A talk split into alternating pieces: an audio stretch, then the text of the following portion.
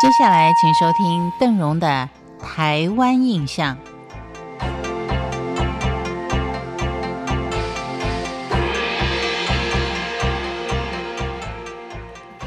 在今天的节目当中，邓荣为您介绍的是重新开张的山城黄金博物园区。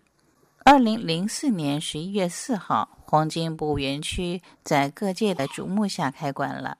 当天，各大媒体都播出了一个画面：园区放置了一个重达两百二十公斤的九九九纯金黄金砖，还有一个就是十二点五公斤的小金砖。民众呢可以体验小金砖的重量跟质感，还可以试试能不能一只手就把小金砖给拿起来。像这样相当具有话题性的开幕仪式。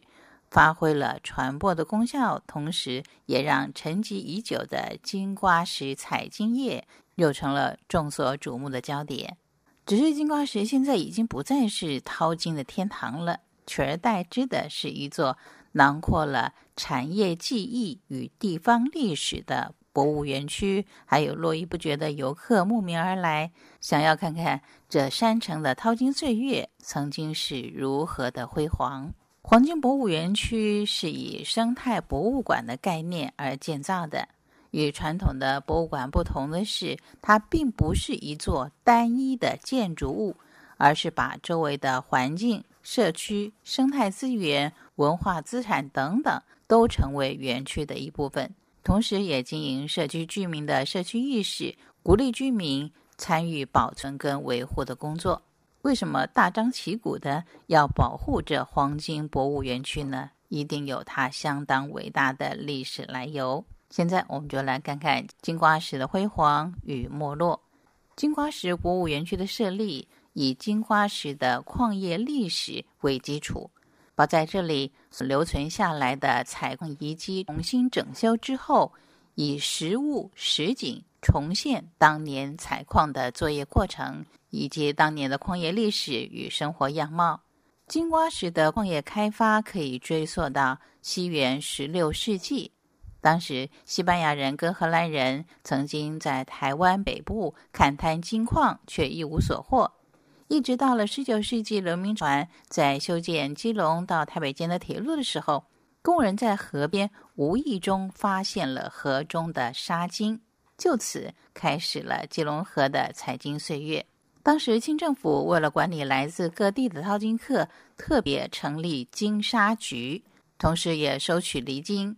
在这段期间，也曾经废除了金沙局，改由民营的包商金宝泉来承包管理金沙事务。